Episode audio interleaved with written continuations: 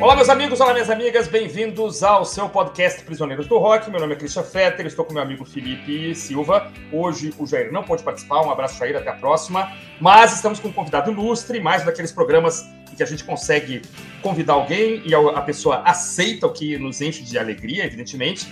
Né? Nós estamos hoje com o Rodrigo Melão, né, do, do, da conta do Instagram Prazeres Plásticos. E eu, Felipe Rodrigo, vamos falar hoje sobre uh, um disco que está completando nesse mês de agosto de 2022, 35 anos de lançamento. Né? É o disco, trata-se do segundo álbum da banda The Jesus and Mary Chain. O disco se chama Darklands.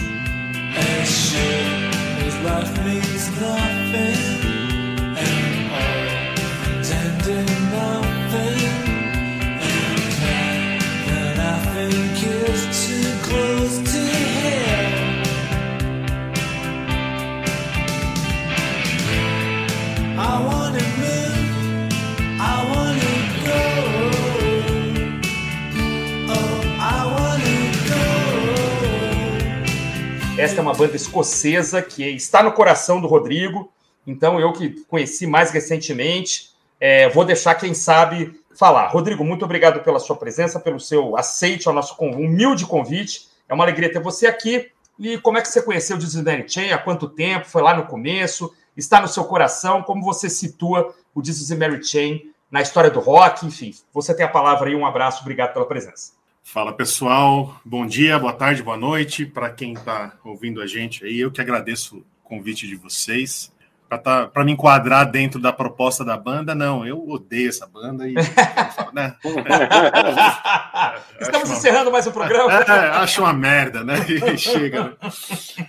Eu adoro o Dizzy Chain, né? Eu tenho 44 anos, então eu conheci o Dizzy Chain na década de 90, né? Quando o Darkland saiu, acho que eu tinha 9, 10 anos por aí. Eu conheci na década de 90, no Stoned e Throned, né? Que é o semi-acústico deles que eles lançaram aí, na, na década de 90. E, e, depois eu fui me aprofundando conforme passando, conforme foi passando, foram passando os anos, né? Por incrível que pareça, quando, quando o Felipe me contatou para a gente fazer esse programa, ele falou assim: Ah, você gosta de Smart Chain? Eu falei, pô, eu adoro. É, a gente vai fazer, queria te convidar para a gente fazer um, um, sobre, sobre a banda. Falei, pô, que joia, vamos fazer sobre o Darklands. Falei, puta que pariu, exatamente disso que eu não tenho dos caras. eu não tenho Darklands em casa, mas é um, uma, uma falha a ser corrigida, porque é um grande disco, é um disco para mim, tão icônico quanto o Psycho Candy, que é o primeiro deles, né? Do, do, de 84, 85, Felipe? não tenho certeza. 85. Que ele tem algumas importâncias aí para a cena alternativa e a gente vai falar um pouquinho disso daí hoje, né? Acho que a gente vai, vai dar uma dissecada nisso daí. A banda que eu adoro e, e ouço bastante, e, e se você começou a, a, a se aprofundar agora, tenho certeza que você vai se convencer, ela vai, ela vai te convencer com o passar do tempo, porque foi assim comigo e, e não vai ser diferente para quem gosta de música. Felipe, como é que foi contigo, Felipe? Eu, porque eu vou, vou, te falar, eu quando eu vi a, a descrição do Psycho Candy na, na, na, antiga revista Bis, né, eu assustei e não escutei, cara. Falei, ah, guitarras num, num pedal que não existe mais, que tá quebrado, aqueles mitos, né, do pedal quebrado, vocal enterrado, não estava preparado, cara. Eu tinha, sei lá, 85, 6, 14 anos, falei, o que, que é isso, cara? tô, não tô, não tô para isso aqui agora, não. E aí deixei passar, fui descobrir mais tarde aí, mas eu acho que o Felipe talvez tenha. Tenha é, o, que, o que me espantou talvez tenha atraído o Felipe, se eu bem, bem conheço ele. É, eu, eu, também conheci o Jesus primeiro lendo as resenhas da Biz e foi uma banda que eu já gostava antes de ter escutado. Exatamente é por isso, por né? isso é que legal, te, é, é, exatamente por isso que te assustou. É, mas completa aí, Rodrigo. Desculpa. Não, não, eu, eu te interrompi. É, legal isso, né? A gente, acho que a gente é de uma, de uma época em que a, a gente se, se interessava pelas coisas lendo a respeito das coisas, né? Yeah. A gente não tinha essa oportunidade é, de, que, que, o Spotify oferece hoje em dia de, de já ouvir, de ser imediatista, né? A gente tinha que ler a respeito para despertar um interesse para você ir atrás. E, e, e, é bem isso, né? Você, você se interessa antes de ouvir. Bem, bem, bem colocado isso é, É. é, como várias bandas dessa época que apareciam nas resenhas da Bis, o Jesus foi uma dessas que eu li e me interessei e já fiquei gostando da banda antes de ter escutado. Mas não sei porque eu nunca vi esse disco em loja. Os dois discos do Jesus iniciais foram lançados em LP aqui, mais ou menos na mesma época. O, o Psycho Candy 86 e o Darkness em 87 mesmo saiu em vinil por aqui. Mas eu não, não, lembro se chegou aqui em Brasília, se chegou também quantos, quantas cópias que tinha em loja, e nenhum amigo meu, ninguém da galera que trocava disco, né, que fazia aqueles escampos, aqueles comodatos de álbuns, chegou a ter o Darkness ou Psycho Candy. Então eu conhecia Just Like Honey, e com o tempo também é, caiu o esquecimento, assim, né, o tempo foi passando, vai escutando outras coisas e saiu do radar. Só uma coisinha, Quando... Felipe, como é que você escutou, como é que você ouviu Just Like Honey? Tocou em algum filme? Cara, foi, coisa, foi não? não, foi algum videoclipe, cara, algum programa ah, de videoclipe tá. desse. Tá, beleza, beleza. Essa eu lembrava de videoclipe mesmo, mas só essa também que foi a primeira. Uhum. E aí, quando começaram a aparecer CDs importados por aqui, né, no começo dos anos 90, aí foi em 93, com certeza foi o ano que eu comecei a comprar CD, eu fui atrás. Aí eu comprei os dois primeiros discos de uma vez só lembro de sair com eles da loja, assim, escutar de uma vez, assim, e ficar completamente chocado, né, com os dois discos, assim. Por tudo, né, pelo choque que é aquela serra elétrica de guitarra do, do Psycho Candy e o contraste com Darkness. Então já fiquei completamente vidrado, fascinado pela banda e durante um, anos ali nos anos 90 eu fui comprando todos os discos, fui atrás da discografia inteira e escutei muito discos nesse período e continuo gostando até hoje.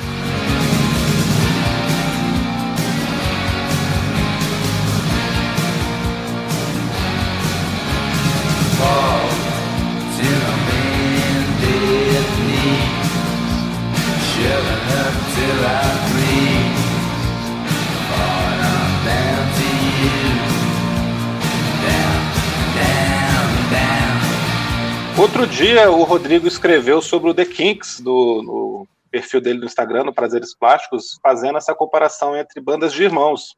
Uhum. Sim, sim, sim. Né, verdade, dos, verdade. Bandas com dois irmãos sempre tem problema, né? E aqui não é diferente, como é com o Oasis, como era com The Kinks que ele citou, e o Jesus também é formado principalmente por dois irmãos, o William e o Gene Wright.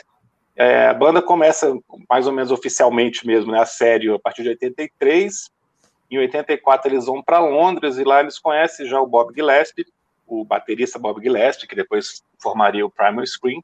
Uhum. E foi o Bob que apresentou o Jesus Mary Chain, né, os irmãos Ride, para o Alan McGee, que estava criando a Creation Records. Criando a Creation, foi bom, né? Criando a Creation, perfeito, muito bom, muito bom. E com o, a Creation Records, eles lançam o primeiro compacto da banda, que é a música Upside Down, que tem no lado B, Christian, uma música do Sid Barrett, chamada ah, Vegetable Man, que ah, nunca foi lançada oficialmente até recentemente, até 2016. Ela é uma ah. música que circulava de forma não oficial, aí, como bootleg, de forma pirata. É verdade. É. décadas, né? Todo mundo conhecia, tem várias covers, mas nunca tinha sido lançado oficialmente até 2016. É verdade, acho que ela nunca entrou, nem, não entrou nem no primeiro nem no segundo disco. Eu acho que é o. Deve ser o terceiro ou quarto single do, do Pink Floyd, ainda ali com o Sid Barrett. O Sid Barrett já tomando LSD como se fosse bala Mentex, né, cara? Já com, com, fritando o cérebro dele, né?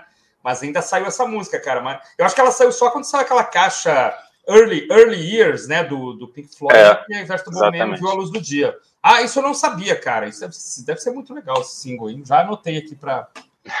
sabia mesmo, cara. Que maravilha. E esse, esse single pela Creation deu uma alavancada grande na gravadora que estava recém-nascida ali, vendeu bastante, chamadas 50 mil cópias, que é um número absurdo para uma gravadora independente, né? Uhum. E aí, com sucesso, eles acabam indo para o Warner, um selo da Warner chamado Blanco e Negro, Uhum. E contrata os caras, eles largam a Creation e lançam é... o Psycho Candy pelo esse selo da Warner. Deixa, deixa eu fazer um, um, um apontamento aqui. O que, o que, o que, que ajudou a, a, a, banda a fazer sucesso na, na Creation com, com um single, né? Basicamente. A postura de, de anti-banda deles, vamos dizer assim, né? Uhum.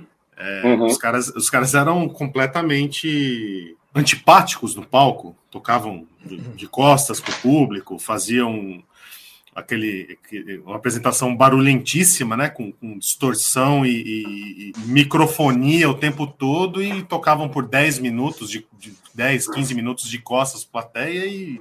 Cara, eu lembro, eu lembro, o Rodrigo dizia isso na Bis, cara, e dizia assim: isso é um absurdo, cara. Como é que uma banda faz isso com a plateia?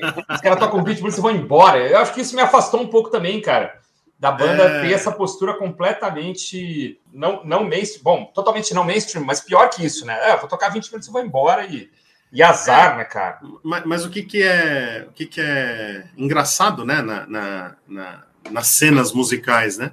Hum. O, os caras com essa postura, eles começaram a chamar atenção exatamente por ser uma, uma, uma anti-banda no é palco, verdade, né? É verdade. E, e aí começa o falatório em torno e vai atrai público e começa a ter briga na, na, na plateia, jogar garrafa no palco, esse tipo de coisa.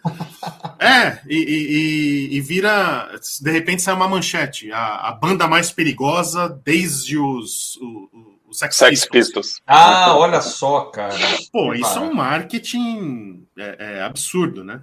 Não, mas é isso mesmo, cara. E, e, essa postura acaba que atraiu uma galera de várias tribos ali, né? Os punks gostaram dessa coisa, né? o show agressivo. Os góticos gostaram do visual da banda, né? Sempre de óculos escuros, roupa preta, o cabelo, cabelo na cara. Né? E esse som, que era uma coisa muito nova ali em 85, e é uma postura, e é engraçado, né? Tanto o som como a postura foram alguns anos depois da onde partiu o shoegaze, o nome shoegaze. Uhum. Mas o, o Jesus não era uma banda shoegaze porque não existia ainda shoegaze, mas... Os caras inventaram sem querer, né? Inventaram sem querer, né? Eu acho o Psycho Candy o primeiro disco de shoegaze, né? exatamente por conta disso é, tudo aqui.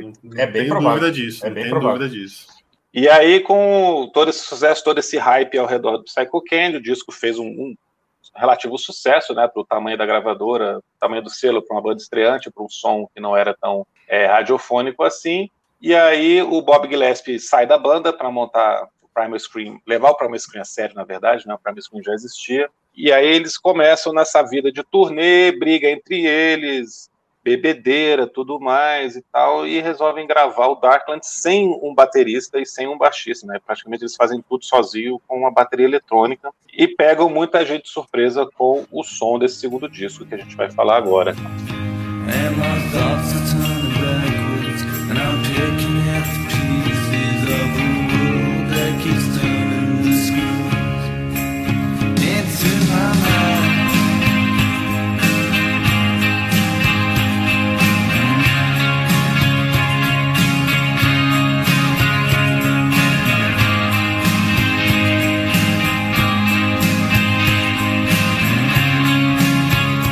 E aí, Cristian, sua vez, cara. Você não conhecia, você é, cara. Tava com má vontade, você queria não gostar, mas aí, o que, que você achou?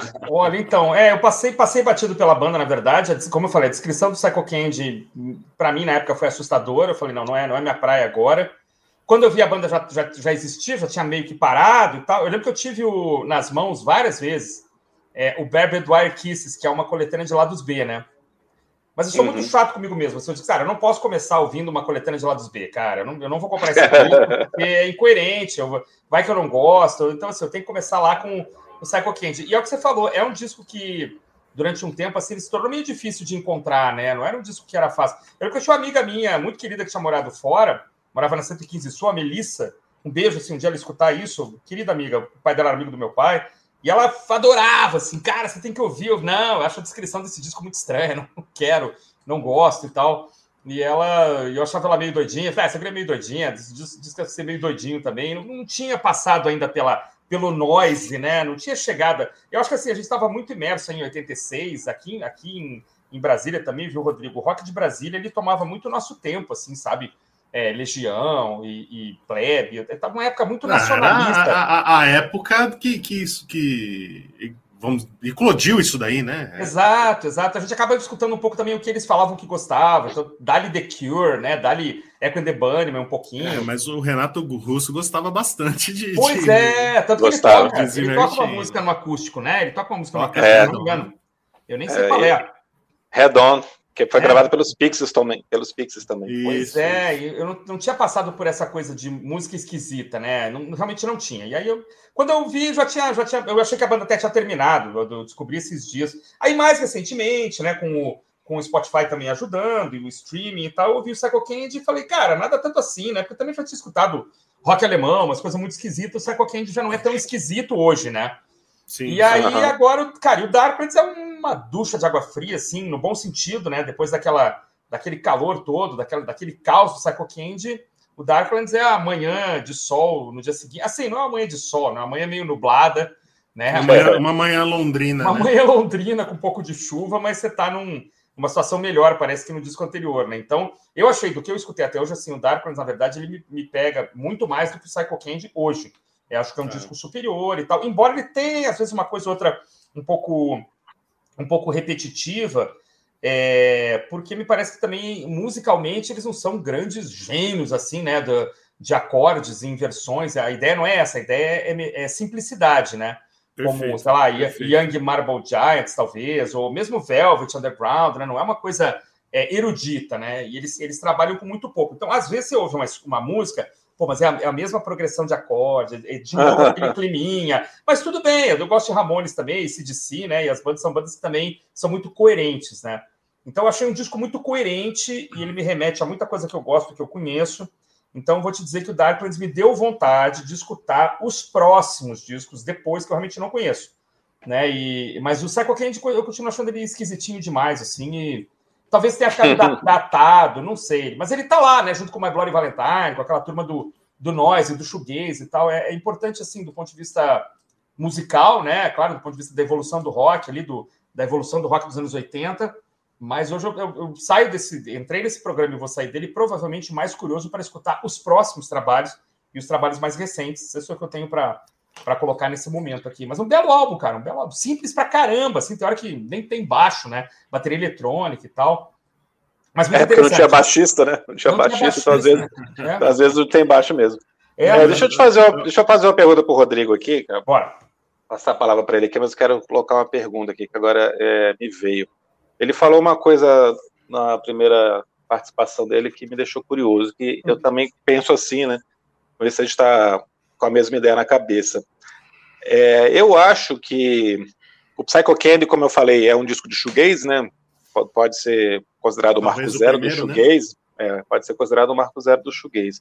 Mas eu acho que o Darklands, em alguma das faixas aqui, ele, ele abre as portas também para o surgimento de um, de um, pop rock britânico dos anos 90.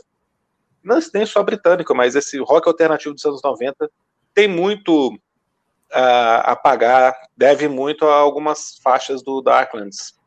O Teenage Fan Club, por exemplo, eu acho que é uma banda que tá sim, que foi sim. muito influenciado por algumas coisas que tem aqui. O que você acha? Era isso que você estava pensando ou não tem nada a ver é, com o que você estava é, falando antes? Não, não, não. não é, é, eu acho que eu ia chegar nisso também.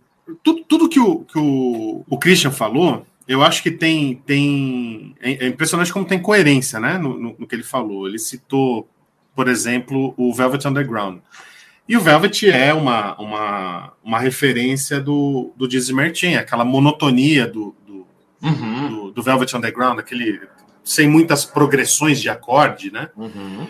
A proposta é exatamente parte daí. Depois também a gente pode até falar que tem a, a a Wall of Sound do, do, Phil Spector, que era outra influência deles, né, o, o Felipe? Gigantesca. Que no Psy, o Psycho Candy abre com Just Like Honey, que, que, que rouba, né, da, da das Ronettes, a música, né? A... É, ela, ele faz a bateria igualzinha de Be My Baby.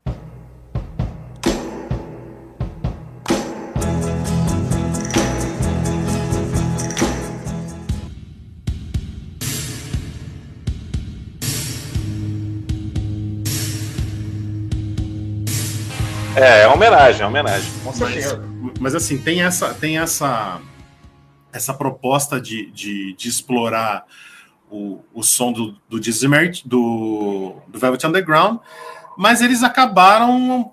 É, eu acho que dois garotos que crescem ali na, na, na Escócia, depois na, na Inglaterra, no pós-adolescência, assim, início da, da vida adulta, lá para os seus 17, 20 anos, o que, que eles ouviam na, na, época deles? Eles ouviam punk rock, né? Com essas influências vindo de bagagem, imagino eu, de, de Phil Spector com Velvet Underground e, e ouvindo ali o, o, punk, eles devem ter formado uma primeira banda o, o, que, que, soava como, como Sex Pistols, como Ramones, né? Uhum. Para mudar o som deles, eles colocaram lá uns efeitos de, de guitarra, umas distorções, feedback e, e, e, trabalharam com isso. E esse é o som do Psycho Candy, né? Um, um resumo grosseiro é mais ou menos isso.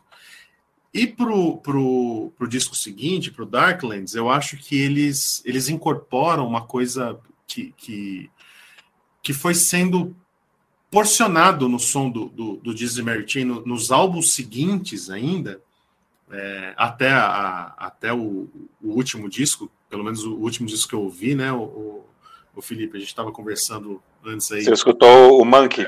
O Monkey foi o último disco que eu ouvi. É, eles foram porcionando um, um, uma coisa mais pop no som, pouco a pouco, assim, sabe? Cada disco vai, parece que vai acrescentando uma, uma camadinha, um ingrediente pop ali que vai. É... E, é, e, é, engraçado dizer isso. Não vai, não vai comercializando o som, não é exatamente isso. Mas vai tornando o, o, o som do Dismertia mais palatável, assim, sabe? Vai tornando. Os discos é. vão se tornando mais fáceis conforme vai passando a discografia da banda.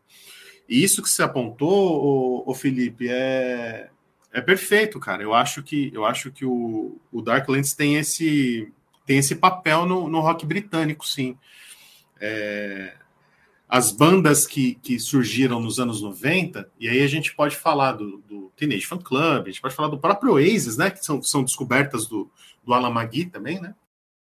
Uhum. É... Cara, engraçado, eu não consigo ver essa ligação com o Teenage Fan Club, mas é porque o, o, disco que eu mais escutei do Teenage Fan Club foi o Grand Prix. O Grand Prix é muito. é maravilhoso. É, maravilhoso, é. Que eu acho muito ligado lá ao Big Star e tal. A gente já falou sobre isso aqui no podcast, mas eu não consigo enxergar a conexão com o Disney Chain, cara. Engraçado, não, é, não me aparece aqui. É, é, no disco anterior deles, tem uma ah. música chamada é, Is This Music? Acho que é isso, ah. a última música do, do, do, uhum. do álbum, que é, é, íntima do, do Dizzy Chain. Ah, tá. O, o Teenage Fan Club ele vai apontando para outro lado, né? Ele vai indo para o lado do, do Birds, da, da do, uhum. uma, de uma coisa mais mais pop mesmo, mais uhum. acústica, né? O e Felipe vai... usou um termo que é o jingle jangle, né? É um, isso, é, isso. É a guitarra de 12 cordas, é uma coisa mais, mais baseada no riff, né? Mesmo. Eles tu vê que aqui tu não tem riff, pop. né, cara? Diz o Mertin praticamente não tem riff, né? A música ela começa praticamente tudo meio junto, né? Tem uma bateria aqui, uma coisa ali, mas quando entra a guitarra, às vezes é, dois é acordes, é, né? É tudo minimalista, né? É tudo, é, é tudo é, pequeno, tudo sem, sem muita, muita inteligência de construção, pode-se dizer assim. Uhum. mas eu acho que tudo isso é proposital. essa, essa é a proposta dos caras mesmo. Com certeza. Esses discos que vieram depois, né? Antes da gente entrar aqui num faixa a faixa, para onde que eles vão? Eles voltam a usar muito esse noise, essa coisa da guitarra muito, muito pedalada, ou, ou é o Darklands que dá o tom assim para os próximos é, trabalhos? Ou vira outra coisa? O que, que, vocês acham? Não, não. Eu acho que o Darklands ele, ele define o som da banda. Ah, tá. É, eles não vão muito além disso. É, uhum. Como eu disse, eles vão, eles vão porcionando uma coisa pop e, e, e palatável. Você consegue é, extrair faixas do, dos discos seguintes que, que, tocam no, no, rádio, né? Tem, eles tiveram uma, uma música chamada Something I Can Have, que acho que foi a primeira música deles que eu ouvi ah. em FM aqui em São Paulo. E depois eles descambam lá no, no Stone Dethroned, que tocou bastante na MTV, né? Depois acho que a banda se separa e tem um hiato grande aí, eles voltam com, com Monkey, que é um disco que tem faixas pop, assim, e e que abriu espaço, por exemplo, para umas. Tem uma banda dos anos 2000, aí, do final dos 90, que chama. Daqui a pouco eu vou lembrar, que era a cara do Dizzy Martin, assim. Ravenettes. Ah, ah nossa, é verdade, é. Esse é 2000 já, é anos 2000 já. É 2000, né? O Ravenettes, é. eles fazem um, um, uma restauração mais pop do, do, do Dizzy Martin e apresenta nome, isso para uma, uma, nova, uma nova geração, né? Uhum. Mas, Nossa, é... cara, bem lembrado. Cara. E é, é uma, é uma boa banda, uma boa banda, uhum. não, é, não é ruim, não. Tiveram outras bandas não tão, não tão famosas, né, no, no, nos 2000, teve o Clinic, que também fazia uhum. um, uma revisão do, do som do Dizzy Chain, mas é isso, os caras lá com Darklands, um pouquinho antes com, com Psycho Candy e o, o Darklands, acho que os dois juntos, eles definem o Dizzy Chain como uma banda seminal para um estilo e eles vão influenciando outras bandas, né? Mas uhum. é, o Darklands ele abre as portas para uma, uma coisa é, é, que diz assim: você pode fazer música ruidosa, você pode fazer anti-música, mas você também pode soar pop e tocar na FM.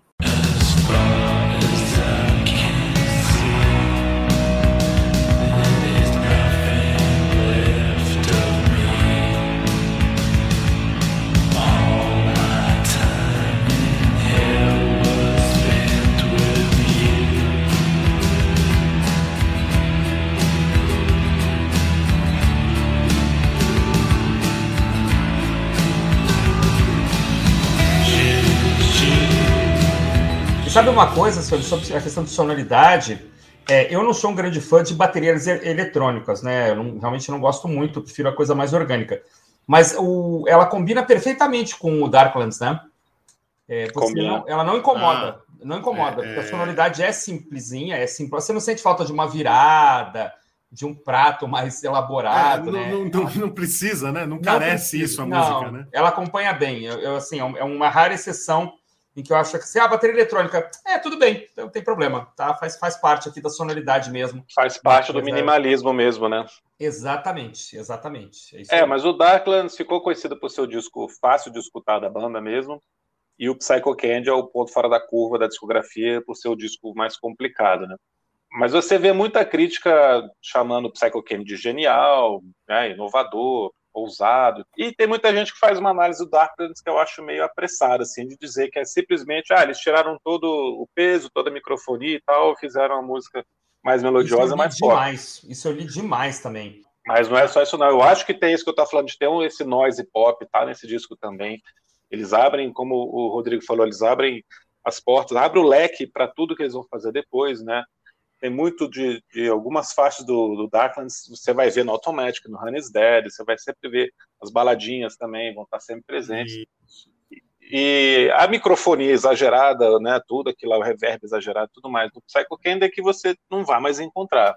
Então, uhum. não da, da, forma como foi feita lá, você não vai mais ver. Vai estar tudo mais diluído, a, a mixagem vai estar diferente. Mesmo no Darklands você tem isso, mas com a mixagem que não coloca a voz isso. lá no fundo e o, o ruído na frente, né? Hum. E é isso que você falou, as progressões de acordes são sempre econômicas, né? A, a bateria é básica mesmo, eletrônica, mas é para ser desse jeito, é minimalista, uhum. é proposital, é, é para fazer dessa forma mesmo, sempre valorizando melodia, né? A harmonia, a melodia, para que sempre é tudo muito grudento, cara. Mesmo nas coisas mais melancólicas aqui, mais deprimentes que tem nesse disco, uhum. é sempre uma, uma melodia muito bonita. Uhum. Ele está falando lá que pô, o céu e o inferno são muito próximos, eu posso morrer hoje, você me faz, acaba com a minha vida e tudo mais, mas de uma forma que a melodia é muito bonita. Né? Uhum. E, é, eles falam... E, e, e as temáticas das letras é muito. E a temática das letras é legal eu também. Imagi... eu fico imaginando como se fosse se, se a melodia fosse feia ainda. Ah, com, tudo, mas, com, tudo, isso que o cara de cortar fala, os, né? é, é, de cortar os pulsos, né?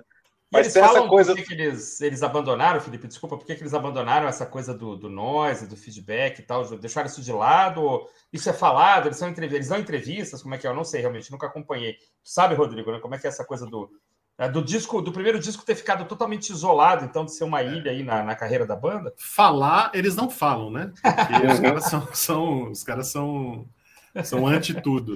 Uhum. Mas assim, a saída do, do, do, do, Bob Gillespie, que era, o, que era o baterista, fez a banda. É... E a banda era toda tretada também, né? Os dois irmãos uhum. brigavam o tempo todo com todo mundo. Era uma coisa, uma coisa meio caótica, né? Uhum. E ninguém queria tocar com os caras. Um, um lance assim, né? Uhum. Então eles optaram pela bateria eletrônica. Isso foi, foi levando o som para um lado de, de, de, de, soluções fáceis, né? Uhum. É, é, de, de, construção de música falando. E, e assim, não tem, não tem exatamente uma, uma razão específica para essa mudança sonora. Eu imagino o seguinte: a gente tem que, se você contextualizar na, na, numa linha do tempo, Uhum. É a época de Manchester, né? Onde estão surgindo as bandas mais dançantes, as bandas certo. mais. Mas... Happy Mondays, aquela turma Isso, lá, né? Isso, a uhum. turma mais do, do acidinho gostoso, né? e, não que o Dizzy vá para essa linha, uhum. mas, mas acho que o próprio mercado vai para essa linha. Eu ia perguntar isso, tem uma pressão, né? A pressão de mercado, de gravadora. Eu, eu, eu acho, assim, o, o Dizzy eles nunca, eles nunca cederam ao mercado, eles nunca foram uma banda é, é, comercial, eles nunca fizeram um, um, um disco pensado para vender para as massas. Uhum. Mas é, é, lógico que os caras precisam sobreviver, né? Os caras precisam. É, eu ia falar comer, isso, né? Uhum. E, e, em algum momento eu acho que, que eles vão tentando se adequar, adequar o som deles, eles nunca perdem a identidade em nenhum disco, uhum. mas eles vão se adequando ao, ao, que, ao que tinha em voga na, na, na, na, na mídia, né? Certo. E os discos seguintes, o, o tem uma coletânea de, de, Eles lançam várias coletâneas, aliás, é porque eles tinham muitos singles, né? Uhum. E tem uma coletânea chamada Sound of Speed e o Honey's Dead, que veio, veio, vieram depois do, do terceiro álbum, né? Do Automatic. Uhum. E, e, tem bastante faixa dançante, assim, sabe? Eu fui num show do Gizmer Chain, acho que em 2013, 14, por aí. Uhum. Era um, um, show dançante. Olha só. A, a, a bateria tinha aquela levada meio.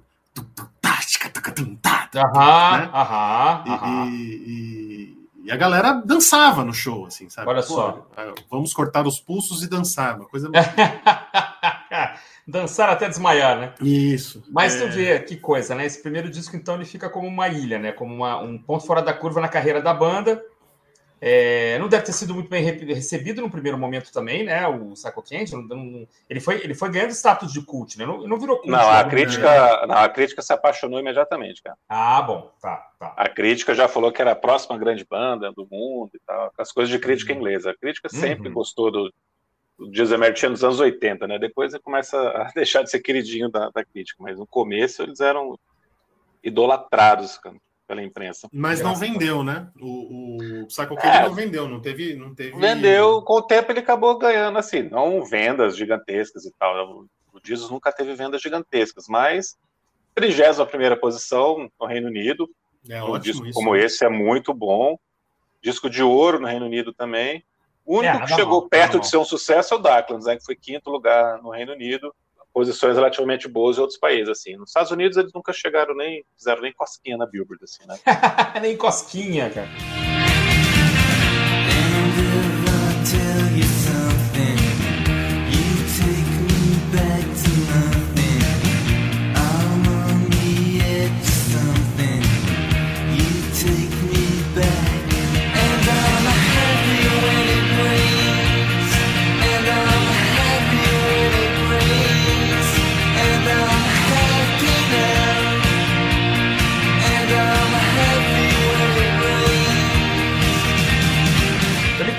Muita gente apontando influência dos The Doors, né, cara? Mas eu também não consegui, assim, fazer uma grande ligação aí, The Doors é. e, e Jesus and Mary Chain. A ligação do Velvet, para mim, é absolutamente imediata. Mas The Doors é, tem mais forçação. Doors eu nunca ouvi falar e nunca percebi também, cara. É, pois é, pois é. Eu, eu não percebo também, não. Talvez. Não, acho que nem em letra, né, cara? Porque o. Não. O Jim Morrison era todo hedonista, né? Não, acho que não. Uhum. É, mas eu fiz uma ligação aí que é meio polêmica, vamos dizer assim, né? Eu comentei com o Felipe antes da gente da gente gravar. Ah, eu mandei para eles, é. eu via na, na Darklands, é, me lembra, não sei por que razão, não sei se isso é uma conexão errada que eu faço, mas me lembra Revolution do, do The Coach. The Coach. Olha, cara, parece, que legal. Parece, parece, assim, para mim parece é, uma banda bêbada tentando to tocar os acordes de Revolution e não conseguindo, sabe? falhando miseravelmente. É, falhando desgraçadamente. Cara, engraçado, eu achei, eu de, defini ela como uma espécie de surf music depressiva. Parece aqueles, aquelas músicas que os Beach Boys fizeram quando eles não queriam fazer, mais fazer música se de praia. Né? Se acelerar uma música de praia, né? Exatamente. É. é. os Beach Boys não querendo mais fazer, né? Aquela virada dos anos 60 para os 70 é, para mim, é das, talvez a melhor música do disco, Darkland. Se a gente já começou faixa a faixa, é para mim é a melhor música do disco, cara. Muito boa, cara. Não tem outra música igual para mim no, no, disco inteiro. É, falei e saí correndo, né? O Felipe vai brigar Não, claro. Mas não. é para mim a melhor, a melhor, cara. Não, não é a melhor não, cara. Mas assim, ela é não, pô, escutei demais também, né? Talvez eu tenha tido essa sensação quando eu escutei a primeira vez e, e ficado realmente surpreendido, assim. Ela é muito bonita, né? Ela, eu gostei da definição de vocês de ser uma surf music do Beach Boys com o pitch reduzido em, em dar o tempo. Isso. É. Né, talvez coubesse ali com, com, um pouquinho menos de guitarra no, no, naquele disco lá do Pacific Ocean Blue do Dennis. Do Dennis, é, do Dennis, Dennis Wilson, que eu adoro, é um disco belíssimo também. É pós-praia, tem, né? Pós-praia. É, e tem mais ou menos essa mesma vibe, assim, nesse mesmo clima. Uhum. Um pouco depressivo, né? Com uma letra extremamente, exageradamente melancólica, depressiva mesmo. Mas como eu estava falando, a melodia é muito bonita. É, não escutem a versão com cordas que tem no, no, oh. no, Spotify. A última música lá que tem da versão expandida, por favor, é desnecessário. É, me entrega até. Ela, ela deixa bem cafona a música, né? É, é bem não cheguei, não cheguei nela, não cheguei nessa. Foi uma, é, prometo é a última. Ir, cara. Prometo, não, não vou mesmo. Mas eu gosto demais, cara. E um detalhe: essa música não é cantada pelo vocalista normal da banda, que é o Jim, é cantada pelo William. Não, olha só, cara. É. E geralmente as pessoas vão nem perceber, né? Porque não muda tanto assim. É, o timbre têm, deles não é tão diferente. Mesmo, eles têm o mesmo tom, né? O mesmo timbre de, de voz, né? é, da mesma forma, né? Mas você escutando com atenção, assim, para quem conhece um pouco mais a banda, você vê que é o William, que ele, ele é um vocalista um pouco mais limitado que o irmão, né? Hum. né? Inclusive o final de frase, assim, ele dá uma comidinha, tá? Mesmo gravando em estúdio, você consegue perceber isso.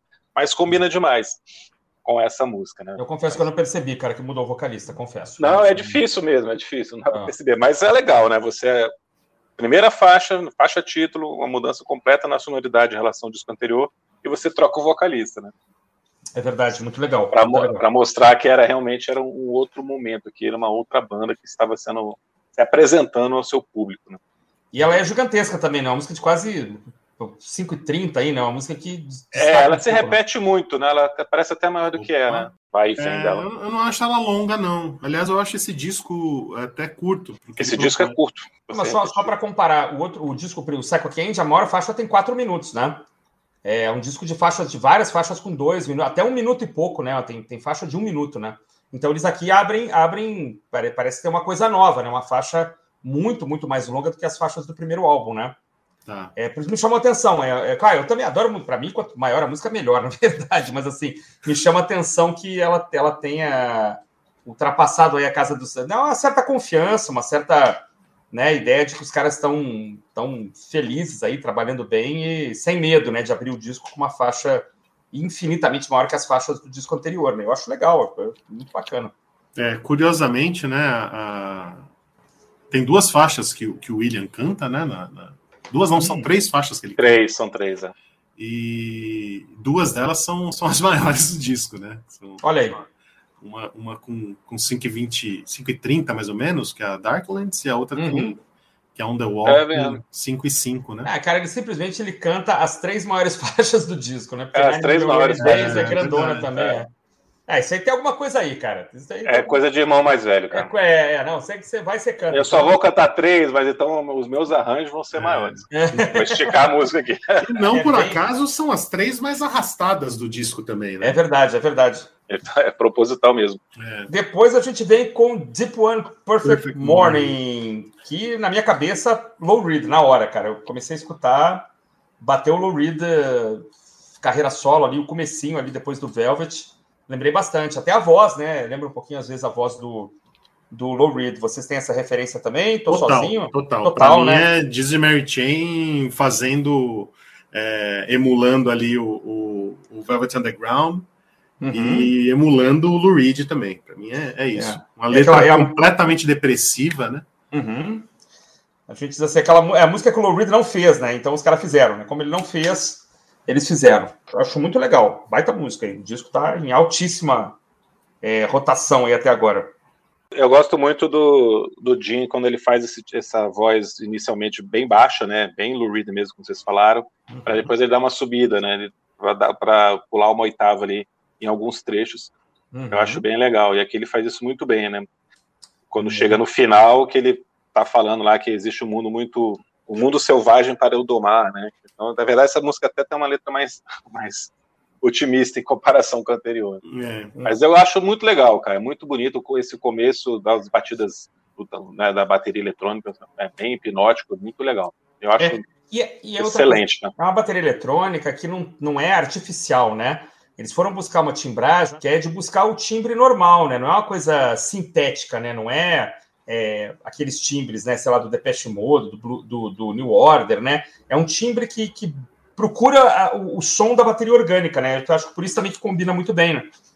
É, mas é, é, legal como era uma coisa bem simples, né? Se você Sim. se você olhar os, os, os próprios vídeos que eles faziam para esse álbum, você vê que no palco tinha lá a figura de um baterista tocando uma caixa, um, hum.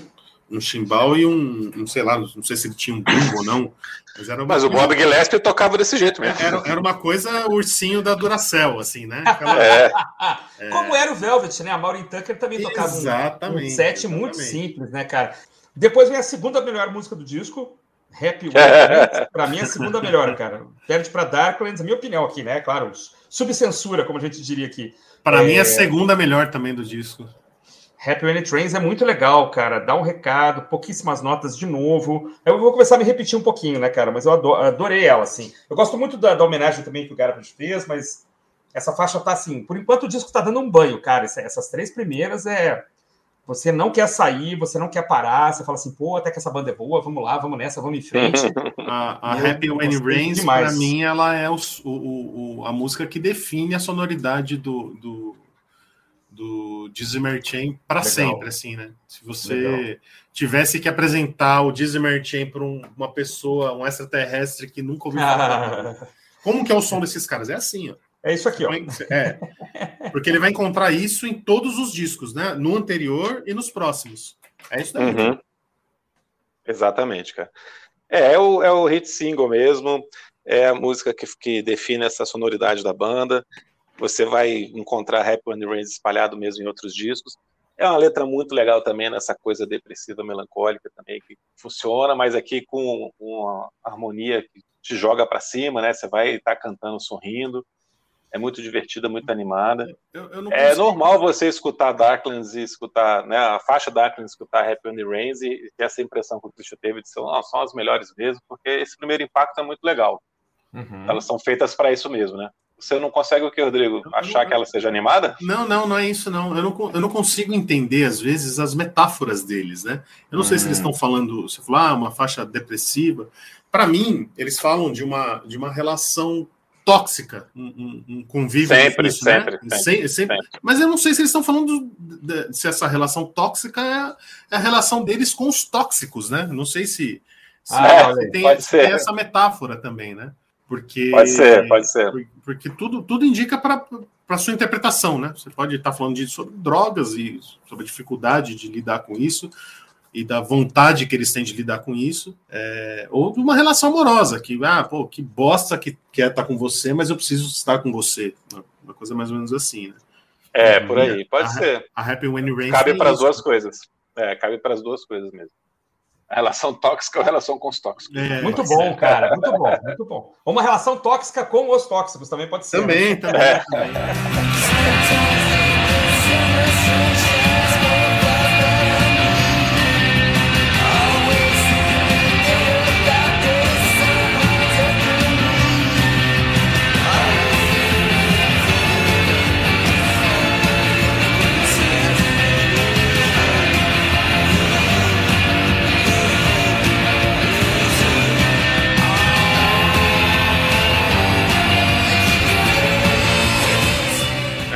Me, para mim, é uma canção sobre suicídio. Apesar da banda ter um som direto, né? Eu acho que, que as letras tem, tem essa, essa coisa poética das letras, né? De, de você abordar alguns temas. Você sabe sobre o que, que o cara tá falando, mas não é uma forma direta, não é uma coisa escancarada, assim, deixa a, a, a interpretação. E Down on Me, para mim, é uma canção sobre suicídio, né? Uhum. É, que ele fala da, da 25 anos de idade e, e pendurados na minha frente, né? Esse, esse pendurado te dá uma. uma... Pô, é o que, interessante, o que, é verdade. O que está pendurado ali, né? Hum. É, e ele depois no final da música ele fala é, que a minha cabeça está nas árvores, né? My head is in the trees. Ah, olha aí. Então eu acho que ele, que ele, que ele dá uma indicação de, de, de uma canção meio suicida aí. Concordo com você, tem essa, essa linha mesmo nessa letra, cara. E esses dois versos são bem bacanas. Ela me passa é. um pouco Ramones, assim, a única. Como ela é um pouco mais acelerada, e são poucos acordes, eu, eu ouvindo, eu lembrei dos Ramones. Claro, não tem aquelas guitarras dos Ramones, aqueles power chords e tal, mas eu lembrei dos Ramones, cara. Só eu, Felipe, consegue não, não, não, né? Eu acho que essa aqui é uma música que tem remete muito ao Psycho Candy, né? Ela tem uma outra estrutura, mas tem muita guitarra, muito barulho, muito noise.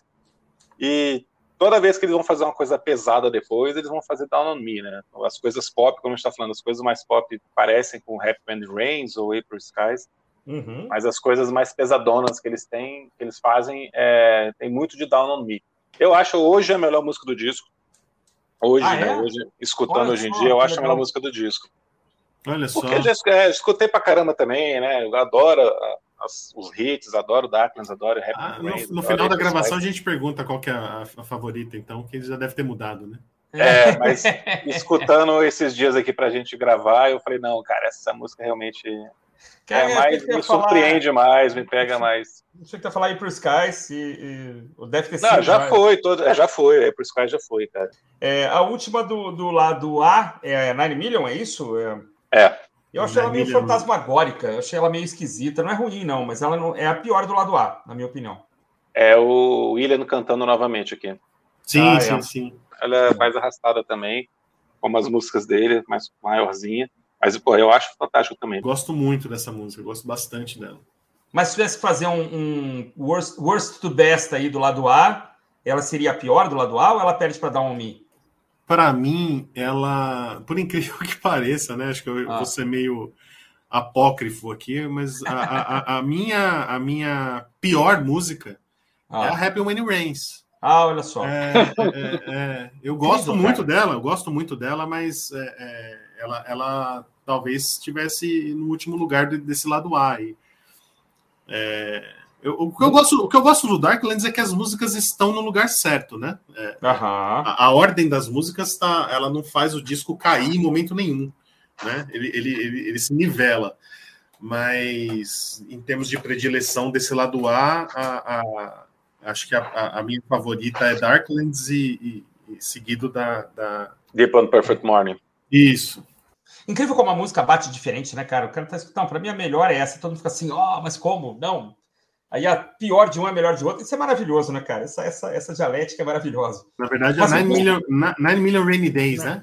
É, essa, essa daí provavelmente estaria, estaria no, no, no seguido da, da, da Darklands na, na, minha predileção. Assim. Olha só, cara, que legal, que legal. E aí o lado B abre com uma grande canção, né, cara? April Skies, ela é uma grande música, né? É o clássico do disco, né? Ela. É, uma relação, é mais uma música sobre relações tóxicas, né? Então acho que uhum. tem essa, essa, esse lance da, de ser uma canção de amor disfarçada e que chama a atenção, de repente, da garotada aí. Uma, uhum. letra, uma letra, bonitinha, né? Musicão, cara. É, eu, eu, eu, gosto, eu, gosto, bastante dela também. É, a dobradinha com Happy When It Rains, né? São os dois hit singles do disco, as duas músicas aceleradas, animadas, quase dançantes. Né? Aliás, se parecem bastante, aliás, né? Até em progressão de acorde, tudo mais de construção. Aliás, a harmônica, foram... ela se parece muito. Esse disco tem três singles, né, o, o Felipe? Tem, é tem. A, a, é, Happy When Rains, a April Skies e a faixa título, né? Que, que foi, a terceira, é. foi o terceiro single que, que eles lançaram. Isso. April Skies saiu um pouquinho antes, saiu em abril. Happy When Rains na época do lançamento do disco e Darkland saiu depois, saiu em ah, outubro. A primeira foi a April Skies, né? Assim. É. E realmente foi uma das músicas mais famosas da banda e tal. Chegou uma boa posição na parada britânica de singles. Uhum. Excelente, né, cara? Excelente. Essa foi a minha preferida durante muito tempo. É, eu tinha um bootleg ao vivo do Disney Mary Chan, uma gravação pirata ao vivo deles. Mas daquelas que você comprava da Itália e tal, né? Toda bonitinha. Ah, legal. E tal, lembra? Aquelas coisas dos anos 90, assim. E eu lembro quando eu fui no show do, dos Rolling Stones, em 95, eu gravei uma fita com música dos Stones e uma fita com várias outras coisas, né? E aí na ida todo mundo escutou escutando Stones no ônibus, tal. Eu fui numa excursão no ônibus. Na volta ninguém mais tava de saco cheio, né? Ninguém vai aguentando escutar Stones. Aí começaram a perguntar se alguém tinha alguma outra coisa. Naquela época só tinha Walkman, né, cara? Todo mundo só de Walkman. Uhum. Cara, essa minha fitinha do, do Jesus rodou, cara. Eu achei que eu ia perder. essa coletânea que eu fiz, assim, que tinha abria com April Skies ao vivo. Olha só. Desse, desse show pirata lá que eu tinha arrumado esse CD, cara. Que legal, cara. Então, essa, essa foi a minha preferida durante muito tempo. Gosto muito. Ela, ela, e ela funciona bem, né, para multidões, né? Se você vai dar É, tem um refrão, né? é, tem um refrão muito grudento, né, cara? Muito para cima, né? É. Né, ela vai, ela cresce muito bem, assim, tem uma ótima construção. Eles pô, sabem fazer, eles são muito bem bom de melodia, né, cara? Eles são muito competentes para fazer isso. Né? Eu falei isso, eles têm, eles, eles conseguem criar muito com pouco, né? Então isso é muito legal. Isso é, é raro, isso é muito legal. Life is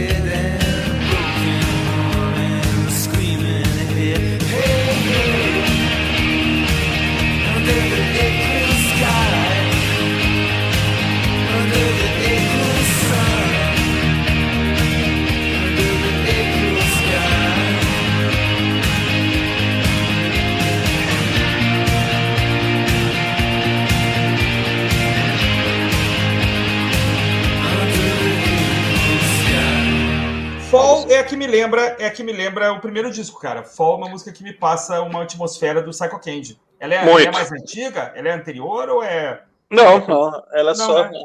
Realmente ela é a que mais lembra do Psycho Candy, né? Tem muito noise aqui. Hum. É, mais barulhenta, mais, talvez, né? Eu gosto bastante dessa música também, como eu gosto da Nomi, né? As duas barulhentas me pegaram bastante nessa nova audição aqui para fazer o episódio. E eu gosto dela também. É muito legal. É a menos ouvida do, no Spotify, né? Mas ela é, ela é, é incrível, né? Mas ela é bacana. Bem legal. Já e aí, próxima... mas vem a ah. faixa mais fofa do disco, cara. A faixa mais bonitinha de todas. Eu é, adoro essa.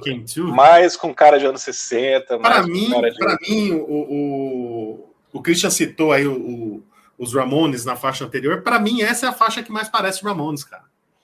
A Cherry Came Engraçado, hein? É. é. o Ramones tem esse lado de fazer essas melodias anos 60, né? De ter essa coisa bem dos Ronettes e é, essas coisas, grupos é, vocais. I Wanna Be Your Boyfriend, né? Essas coisas é. bem, né? Bem 60s, né? É, eu acho que ela e, e, e Down Me, é, eu escrevi do lado das duas no meu roteirinho aqui, Ramones, cara. Me lembra assim. As duas lembram Ramones, na verdade. Eu tô, tô com vocês, cara. Essa coisa 60s mesmo, né?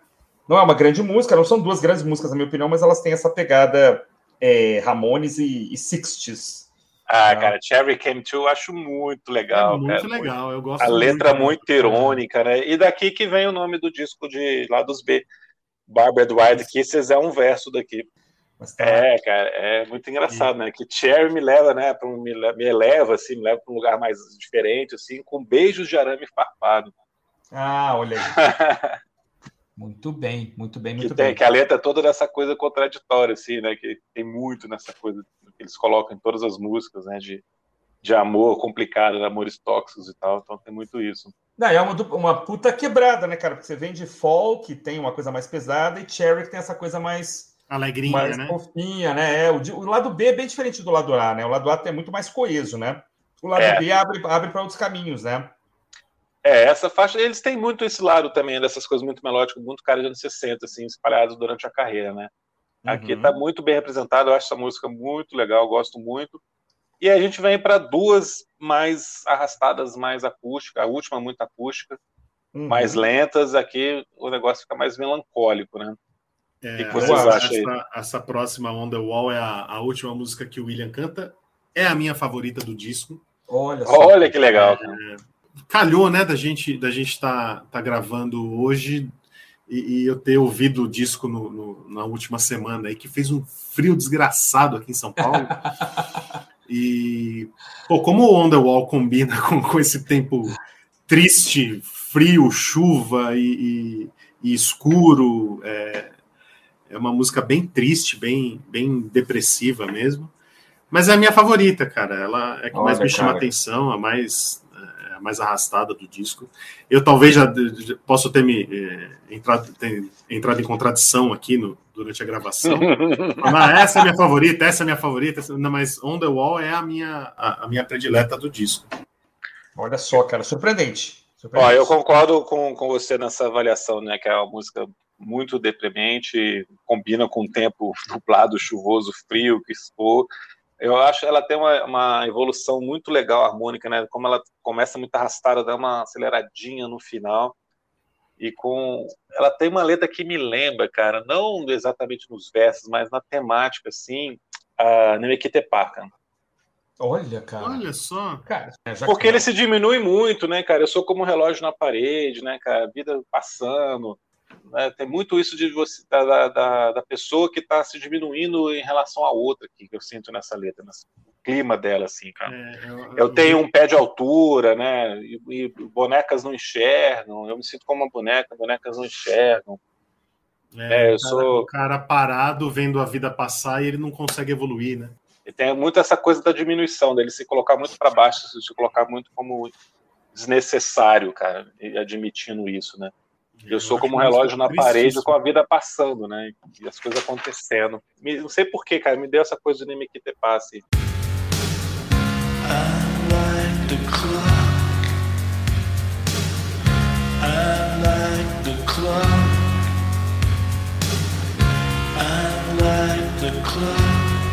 on the wall.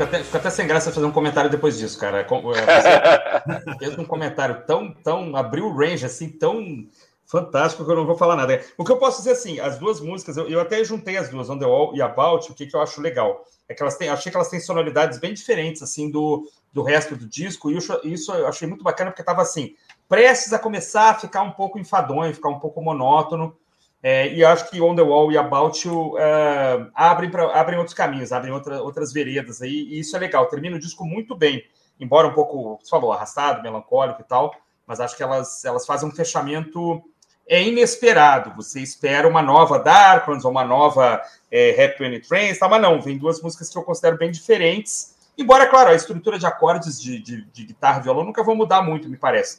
Mas o, a forma de gravar, a forma de tocar é, são fechamentos muito bons, assim, na minha opinião. A comparação com o Jacques Brel nunca viria na minha cabeça, mas é bom que você. É bom ter mais gente no podcast por isso, né? cada um saca um negócio, às vezes, do longe, mas perfeito, assim. Eu não sei se o Felipe concorda, mas é, a, a On The Wall, para mim, é a música que mais aproxima o, o Dizzy Mary Chain do som que, que, que, as bandas como o My Bloody Valentine fariam no, alguns anos depois.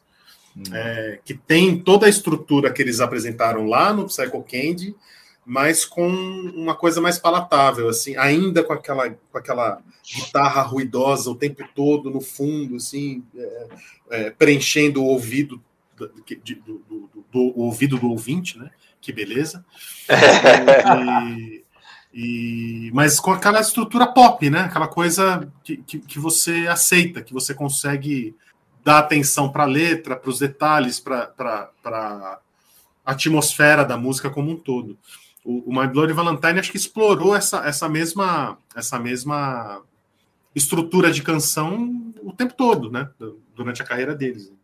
Ah, e se você for pegar outras bandas do shoegaze como Ride ou Slow Dive, que tem sim, sim. menos noise do que o My Bloody Valentine no Loveless, você vai ver isso demais que você está falando, cara. Sim, sim, sim. Eu tava é ouvindo é o Slow Dive essa semana, é exatamente. Ou o próprio Lush. Então, você tem muito disso, cara. Essa melodia, o barulho, o noise, mas não com, com essa mixagem que esconde tanto, né? A voz com, com a guitarra ficam mais ou menos iguais.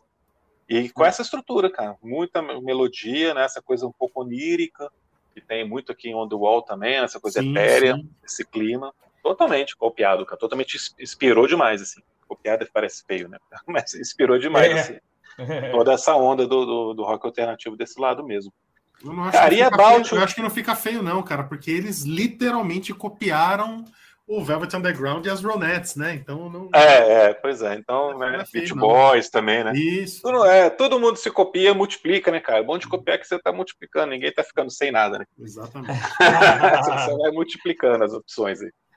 Cara, e About You, pra mim, é um dia nascendo ali, depois de, de vários, de uma noite conturbada ali, talvez uma noite com pesadelos. Uhum. É uma faixa muito bonita também, com um clima mais otimista, simplesinha, assim, né? Calminha, mas parece até que, que também está triste, mas ela tem uma coisa mais otimista, assim, né? E acho que tem um verso muito bonito, né? É, There's something warm about the rain, there's something warm about you, né? Algo morno, assim, agradável, né? no sentido warm, de, de aconchegante sobre a chuva e sobre você. Que eles falam que o, os pingos de chuva caem fora de ritmo, como eu e você né, que é muito legal, né? Nossas vidas são completamente descompassadas, né? São complicadas, mas ainda há algo aconchegante na chuva. Mas você e, eu iremos, você. a gente vai, a gente vai vencer, né? Eles Isso. Falam. É muito é um legal. Fechamento, um fechamento belíssimo, né? É, é, dá uma esperança, né? Ah, eu, eu, eu, eu enxergo o, o, o, fechamento como uma coisa da relação dos irmãos, cara. Uhum. Sabe? É um disco difícil se você parar para ler as letras e, e o próprio relacionamento dos dois e a banda como, como banda, né? Como eles eram apresentados, problemáticos e tal. Mas ele, mas tem uma, uma metáfora bonita aí no final, né? A gente vai, a gente vai dar certo, cara. A gente é diferente, a gente, a gente é complicado, mas vai, vai dar bom. E deu, né, cara? É, Querendo certo. ou não, com brigas e, e tudo mais, com hiatos na carreira, né? mas voltar em 2017, estão tocando.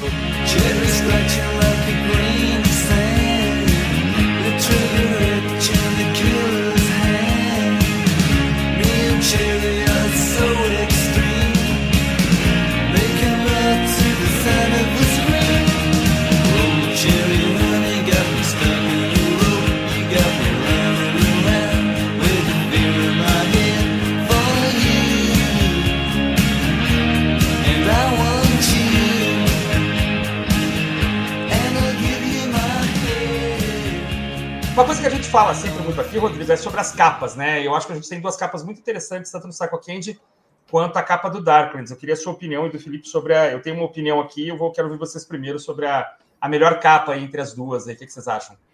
As duas são feias, né? As duas são bem feias, né? Aliás, é, é, acho que. Não, não é o forte da banda, né? É, eles não têm muito, muito trabalho gráfico. Cara, não tem uma capa bonita do Jesus, não. Cara. Não tem, não tem nenhuma legal. Talvez o Stone on the Throne passa melhorzinho, assim, mas bonita, bonita não tem. O Stone Cara, on the Throne tem uma, tem uma, uma estrada, né? Na, na, na é, ah. uma autoestrada, assim. É. Cara, eu acho a capa de Psycho Candy um, um feio, mas que ficou tão icônico, assim, né? Ficou tão marcado, tem esse camiseta, tem aparece muito lugar assim que acabou que se, se acostuma assim, né? É um ah. feio que agora faz parte do inconsciente coletivo. Agora eu gosto muito da capa de Darkness, você não gostei. É, para mim, ela, ela me lembra uma capa de disco de, de, de, de música eletrônica dos anos 80, sabe? É verdade. É verdade. poderia ser uma capa do Depeche Mode também. Isso, é verdade. Sabe? Fácil, fácil, é, fácil. Mas, mas... mas, eu gosto, cara. Eu gosto do, do, do tom de azul aqui, coisa fora de foco e tal. Cara, eu acho, eu acho bacana a capa do Darklands, eu não acho ruim, não. Ele passa uma coisa meio, meio, né, de música eletrônica, mas tudo que vocês estão falando aí, do, dos caras estarem ainda se firmando, ainda buscando um lugar, acho que tem uma simbologia dela ser fora de foco, né? Mas eu não gosto das fontes. A letra da, da, do Disney Chain, Darklands, é um, é um negócio muito regular, muito regular, né? Muito comum. E eu acho essa a fonte do Psycho Candy, da, de escrito de duas formas meio diferentes, eu acho genial, cara. Eu acho uma obra de arte, uhum. na verdade. Eu acho que a é. postura é. deles na capa é péssima. Eles podiam não estar aí na capa. Esse é, não, é ridículo. É, é ridículo. ridículo, mas a, se você. Não tem nada a ver, né, cara? Parece é, uma banda não. de city pop, de, né, os caras deitados ali. Não, é horrível, cara. Mas se você cortar a capa no meio e pegar essa fonte, cara, e o fato de estar escrito duas vezes, com ele é. espelhado. Eu acho maravilhoso, cara. Eu acho Não, isso ficou isso ficou muito icônico mesmo, né? Isso que eu falei é. que isso eu mandaria fazer uma camisa, marcante. mandaria fazer uma camisa fácil assim com essa. Ah, tem, cara, tem.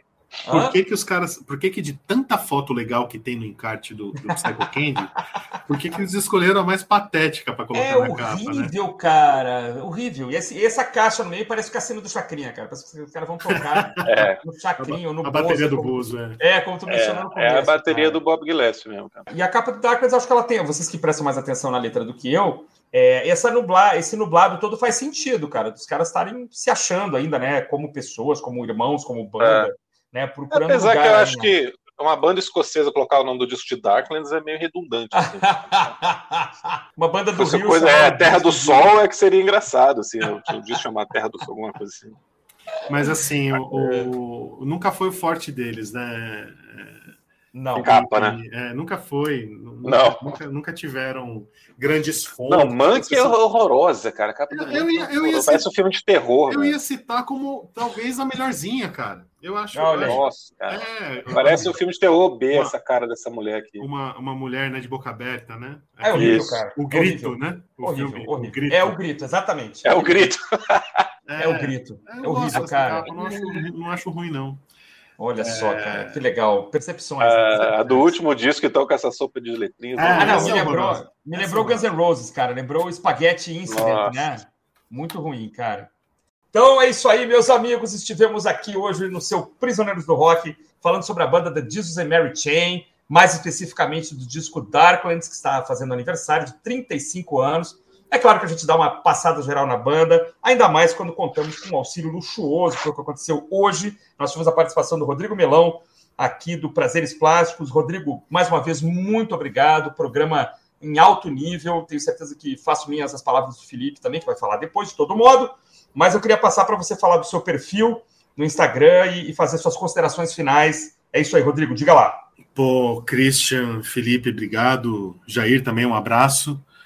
Que prazer, cara, falar com vocês. Eu, eu antes de eu ter o perfil no, no, no Instagram, eu já ouvia o Prisioneiros, né? Eu acho que, que a pandemia aproximou a gente do, do, do podcasts e, e, foi o que me motivou a, a, criar o perfil. E eu já ouvi o Prisioneiros, né? E, e que legal que, que pude conversar com vocês hoje. Foi um prazer imenso mesmo. Agradeço. É, e quem quiser ler as minhas resenhas, o que eu escrevo, as bobagens que eu falo, é, tá lá no, no Instagram, prazeres, arroba prazeres plásticos.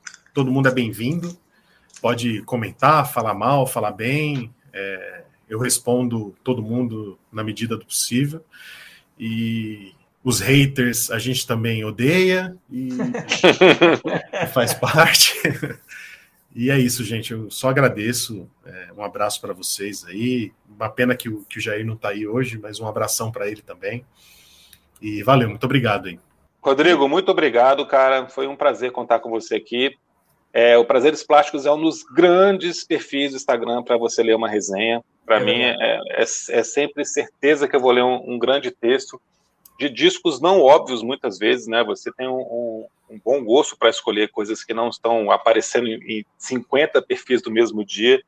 Você dá uma pincelada muito legal em coisas alternativas, em coisas esquecidas. Você tem esse mérito também, além de ter um ótimo texto. Gosto muito de, de te ler lá. E também os seus vídeos são muito bons que você está fazendo agora também, dando dicas. Tá? Então... eu estou tentando, ainda não consegui chegar num, num formato ideal, viu, Felipe? é. E, além de tudo, muito obrigado pela sua audiência de sempre. Né? Você está sempre comentando os nossos episódios também, até dos discos que você não gosta, você está comentando, isso é muito legal. Então, é mais bacana ainda de poder contar com você aqui, porque a gente sabe que você realmente tem essa paixão por música, como nós temos também. E para finalizar, obrigado você que chegou aqui até o final do episódio. Darklands, 35 anos, o maior sucesso da carreira dessa banda que eu amo, que é uma das bandas da minha vida. Então foi muito legal poder fazer esse episódio com vocês, meus amigos. E semana que vem nós estamos de volta. Um abraço.